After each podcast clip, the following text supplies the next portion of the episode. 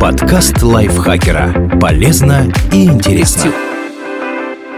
Всем привет! Вы слушаете подкаст лайфхакера. Короткие лекции о продуктивности, мотивации, отношениях, здоровье, в общем, обо всем, что сделает вашу жизнь легче, проще и интереснее. Меня зовут Ирина Рогава, и сегодня я расскажу вам, почему после еды хочется спать и что с этим делать. Связь между сытостью и стремлением вздремнуть физиологи называют постпрандиальной сонливостью или пищевой комой. Это состояние считается абсолютно естественным ответом на прием пищи, чаще всего. Кого-то клонит в сон сильнее, а кто-то практически не чувствует усталости после еды. Все зависит от того, какие именно продукты употребить, как много и когда.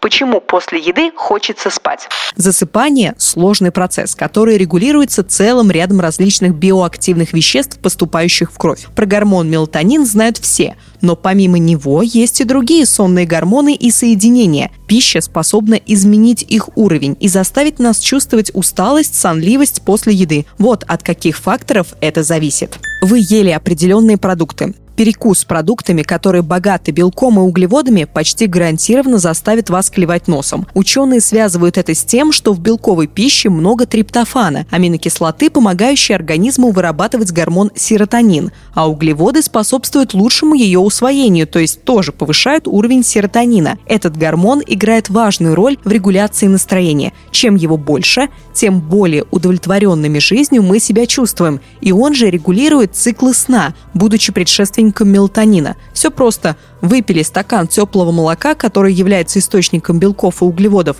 Уровень мелатонина повысился, вам захотелось спать. Кроме молока, триптофан в приличных дозах содержит куриные яйца, сыры, семечки, мясо домашней птицы, например, курицы или индейки, орехи, семена подсолнечника, тыквы кунжута, шпинат, морская рыба, например, лосось, продукты из соя. Углеводами обильно вас снабдят макароны, рис, кукуруза в любом виде, вареная или попкорн, белый хлеб и крекеры, торты, пирожные, печенье, сладкие напитки.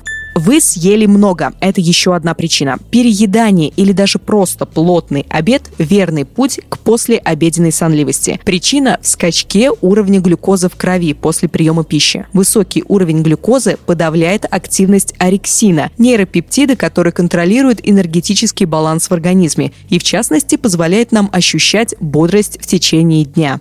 Следующая причина – вы ели в определенное время или в определенном состоянии. На то, как вы чувствуете себя после еды, могут влиять и циркадные ритмы, то есть внутренние биологические часы, по которым живет организм. Согласно этим часам, точнее их трактовке, данной Американским национальным фондом сна, максимальное расслабление и связанная с ним сонливость настигают людей два раза в сутки, примерно в 2 часа ночи и около 2 часов дня. Если вы обедаете примерно в 14.00, естественная сонливость накладывается на влияние глюкозы и триптофана, которые вы получили вместе с пищей. И все, Сиеста в том или ином виде, хотя бы поклевать носом за рабочим столом, превращается в непреодолимую потребность. Дневную усталость могут усиливать и другие факторы. Например, если вы не выспались ночью, сон после приема пищи вас будет клонить сильнее.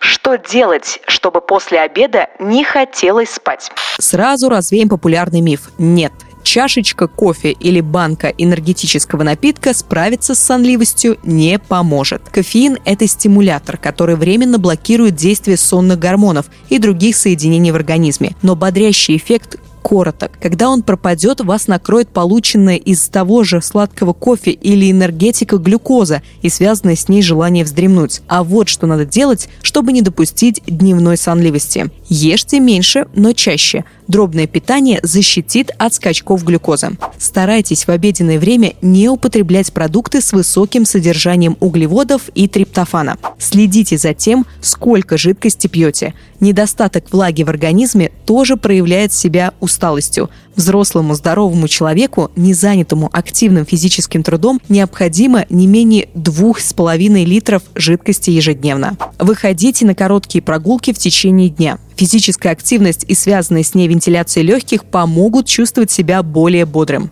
Пейте кофе умеренно. Заливать в себя лошадиные дозы кофеина бессмысленно. После короткого всплеска энергичности спать вам захочется еще больше. Оптимальная стратегия – пить кофе понемногу в течение дня. И лучше от Откажитесь от бодрящего напитка в вечернее время, чтобы не нарушить ночной сон. Высыпайтесь ночью. Оптимальная длительность ночного сна 7-9 часов. И следите за самочувствием. Если вы делаете все, чтобы избежать пищевой комы, высыпаетесь ночью, дробно питаетесь, избегаете сонных продуктов, а после еды вас все равно клонит в дрему, поговорите об этом с вашим терапевтом. Ставшая регулярной постпрандиальная сонливость может быть симптомом некоторых заболеваний, в их числе анемия, пищевая аллергия на конкретный продукт, сахарный диабет, целиакия, так называется непереносимость глютена, рассеянный склероз.